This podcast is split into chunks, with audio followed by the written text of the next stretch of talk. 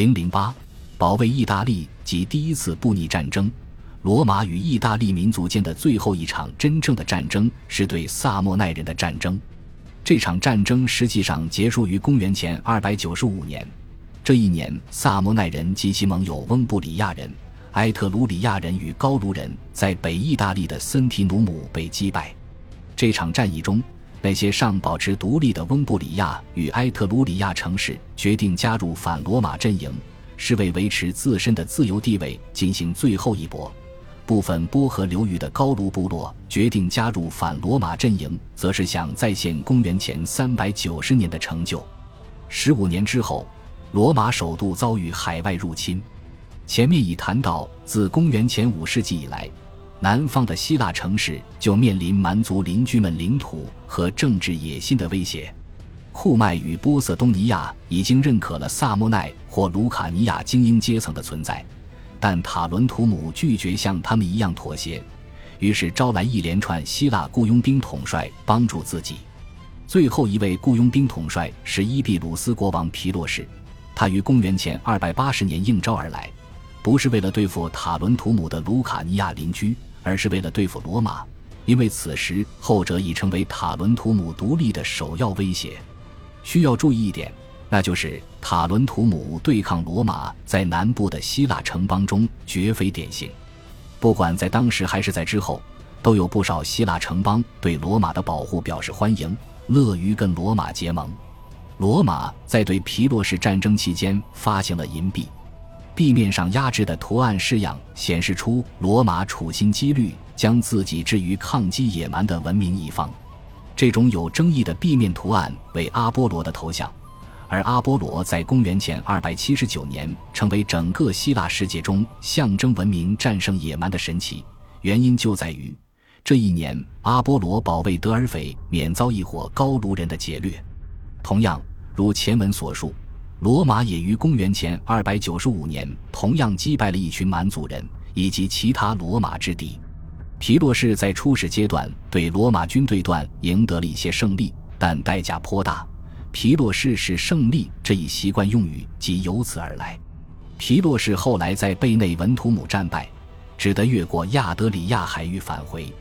毫无疑问，正是由于他败于罗马之手，希腊史学家陶罗梅尼乌姆的提迈乌斯便在流放雅典期间写道：“应该留心西方的新兴强国。”不久之后，罗马这个新兴强国与另一西部强国迦太基之间爆发战争。迦太基建成更早，而且因为与希腊人在西西里一系列的漫长血腥的战争，希腊世界对其更为熟知。在较早时期，迦太基与罗马之间是和平的。实际上，两国间曾订立了三项条约，约定互不干涉各自的利益范围，其内容由波利比乌斯记载了下来。最早的条约订立于共和国第一年，为已知最早的完整罗马文献。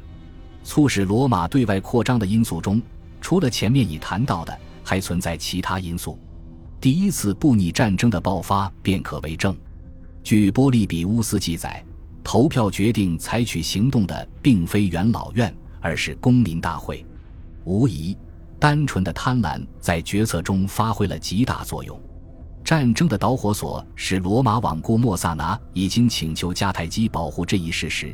执意派出一支军队保卫莫萨拿，而当时莫萨拿由一伙意大利雇佣兵控制，正在对叙拉古王希罗作战。出兵莫萨拿的举动非常符合罗马的特性。当机会出现时，无论是罗马贵族还是作为整体的罗马国家，从不抗拒插手的诱惑。战争由公元前264年持续至公元前241年。由于在初始阶段，叙拉古王希罗就把赌注压在罗马一方，这实际上是一场争夺西西里控制权的战争。罗马人的坚韧最终使他们赢得胜利，于是他们强行将撒丁岛作为战利品夺走了。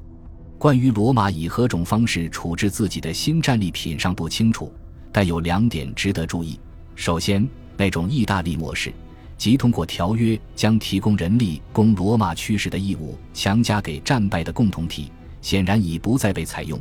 西西里与萨丁岛皆被视为需要统治与征税的领土。